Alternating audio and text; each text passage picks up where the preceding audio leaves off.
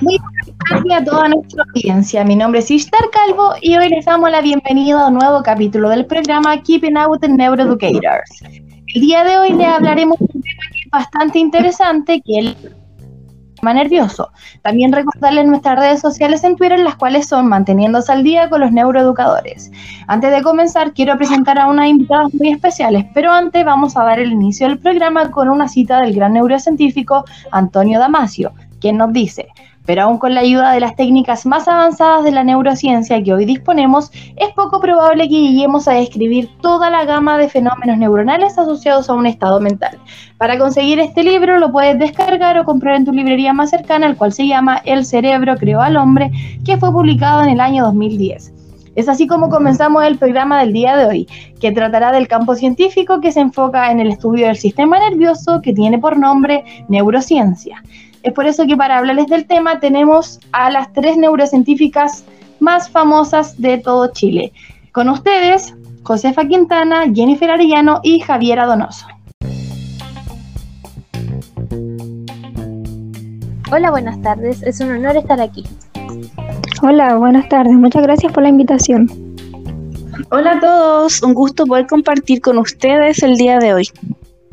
Queremos agradecerle como programa que hayan aceptado la invitación. Eh, así es como damos el inicio del capítulo y le quiero dar el paso para que puedan comenzar con el tema que nos convoca. Bueno, como bien se dijo al comienzo, vamos a hablarles de la estructura del sistema nervioso.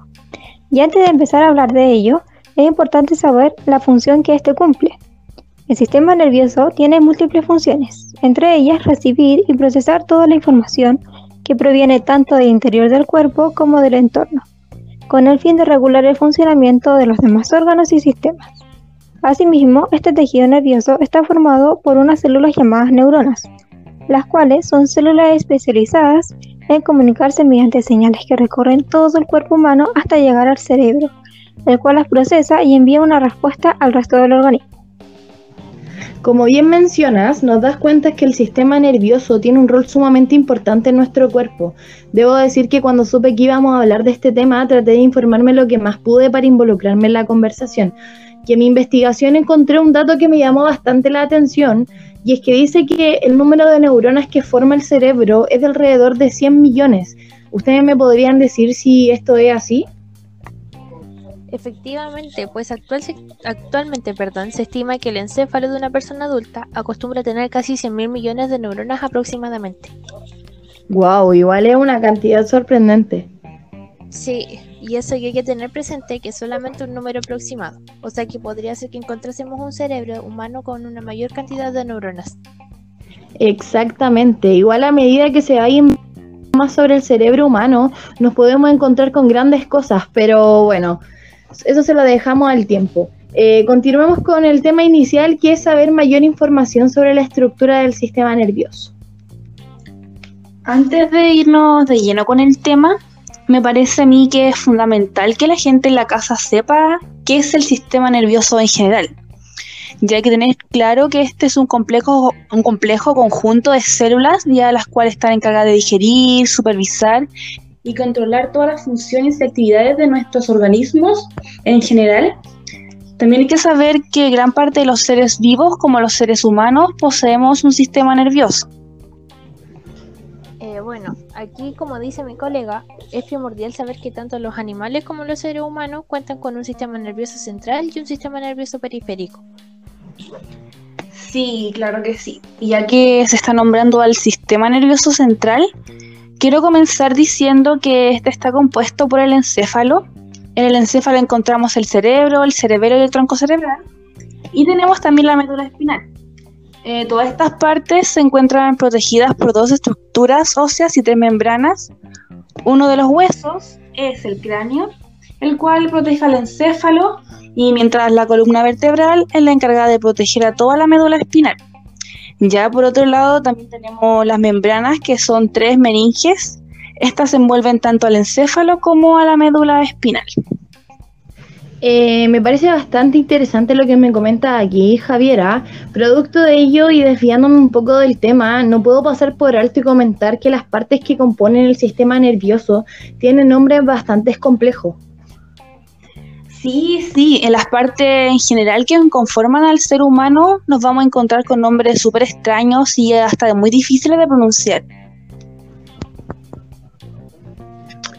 Eh, oye, como les dije anteriormente, estuve investigando y anoté un dato freak por ahí, y es que dice que el sistema nervioso puede transmitir señales a velocidades de 100 metros por segundo. Eso quiere decir que es 8 veces más rápido de la velocidad máxima alcanzada por Usain Bolt. Es muy cierto lo que tú dices, y ya que lo comentas, me da el pie para poder continuar con lo que decía anteriormente mi compañera aquí presente. Y es que la estructura del sistema nervioso central está compuesto por la médula espinal. Esta se encuentra dentro del canal vertebral y suele llegar hasta la segunda vértebra lumbar. Consiste en transmitir información hacia el cerebro o hacia el resto del cuerpo. Y también nos podemos encontrar con el tronco cerebral. Esta es la parte más inferior del encéfalo, siendo el camino entre las señales del cerebro y la médula espinal, y está compuesto por tres partes, el mesencéfalo, protuberancia y bulbo raquídeo. Es importante saber que en el tronco cerebral se encuentran las sedes de las funciones vitales básicas, como la respiración, la presión sanguínea, el ritmo cardíaco, entre otras. Ya aquí prosiguiendo con lo que menciona Jennifer, eh, también encontramos con el cerebelo. Este se sitúa en las fosas occipitales inferiores. En la parte superior está, cubierto por láminas fibrosas que dependen de la dura madre. Y por delante está conectado al tronco cerebral mediante los péndulos cerebelosos superiores, medios e inferiores. Entre la función del cerebro se encuentra la de coordinar, eh, la del control del equilibrio, entre otras cosas. Y por último también nos encontramos con el cerebro. Ya es importante saber que esta es la masa principal del encéfalo, siendo el 2% del peso de todo nuestro cuerpo y consumiendo el 20% de nuestro oxígeno. Este es el encargado de dar sentido y respuesta adecuada a toda la información de nuestro entorno. A mí me gustaría agregar que cada una de estas estructuras, las conexiones entre ellas y la interacción entre todo eso con nuestra bioquímica, pensamientos y emociones hacen que seamos la persona que somos. Es decir, que son imprescindibles para un buen funcionamiento de nuestro día a día. Y es por eso que es importante cuidarlas, estimular nuestro cerebro, realizar actividad física y alimentarse adecuadamente. Ahora que están hablando del cerebro, quisiera compartir una investigación realizada por la Universidad de Erasmus de Rotterdam, los cuales dicen que existen diferencias entre el cerebro humano del hombre y la mujer. Los resultados de este señalan que el cerebro del hombre es 14% más grande que el de las mujeres. En cambio, el de estas, aunque es más pequeño, procesa la información de forma más organizada y eficiente. Con respecto a esto, ¿qué me pueden decir? Pues si bien es cierto que las últimas investigaciones realizadas sobre esto han revelado ese resultado, nosotras como neurocientíficas recalcamos que no se debe hacer una distinción entre los cerebros del género femenino y el masculino, puesto que de igual manera se investiga solamente el cerebro en general sin importar el género al que pertenece.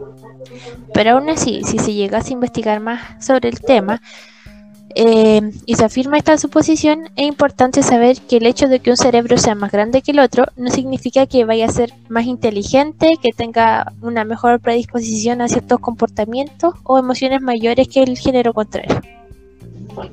Yo en lo personal concuerdo totalmente con lo que dice Josefa. Hay que tener presente que en la actualidad nos encontramos con muchas teorías del cerebro y bueno, a medida que esto siga avanzando nos vamos a encontrar con muchas Claro, igual el campo científico de la neurociencia es bastante amplio y mm, quién sabe lo que nos espera. Bueno, eh, las invito a seguir con el tema. Ya para finalizar, me gustaría agregar que también nos encontramos con el sistema nervioso periférico, que tiene como función conectar el sistema nervioso central con las extremidades y órganos, permitiendo la transmisión de información desde receptores periféricos al sistema nervioso central y desde el sistema nervioso central a órganos efectores. Este sistema nervioso periférico considera los nervios y ganglios nerviosos que residen o se extienden fuera del sistema nervioso central, que sería en este caso el cerebro y la médula espinal. Oye, eh, antes de finalizar tengo una pregunta y es que ¿cuál parte de nuestro cuerpo vendría siendo la más sensible en las fibras nerviosas? Bueno, respondiendo a lo que nos preguntas, es principal saber que la, nuestra frente y los dedos son los más sensibles al dolor. Y esto se debe a que ahí existe una mayor densidad de fibras nerviosas, como nos dices, ya, y estas reaccionan a los estímulos dolorosos. Oye, un buen dato. Debo confesar que no tenía ni la menor idea. Y ya que estamos llegando al final del programa, me gustaría saber si desean agregar algo más. Por mi parte no, y por lo que veo mis compañeras tampoco. No, no, todo dicho. Ah, perfecto. Entonces, para dar fin al programa del día de hoy, vamos a recapitular lo dicho para que los auditores que se unieron al final del programa sepan de qué se habló. Hoy tuvimos tres neurocientíficas que nos vinieron a hablar de la estructura del sistema nervioso. En esta encontramos, en, perdón, nos encontramos con el sistema nervioso central que está formado por el cerebro y la médula espinal y también nos encontramos con el sistema nervioso periférico que engloba todos los nervios que salen del sistema nervioso central hacia el cuerpo. Eso, eso sería en grandes rasgos lo que pudimos conversar el día de hoy. No nos queda nada más que agradecer a todos ustedes por la compañía y a nuestra invitada por la buena disposición.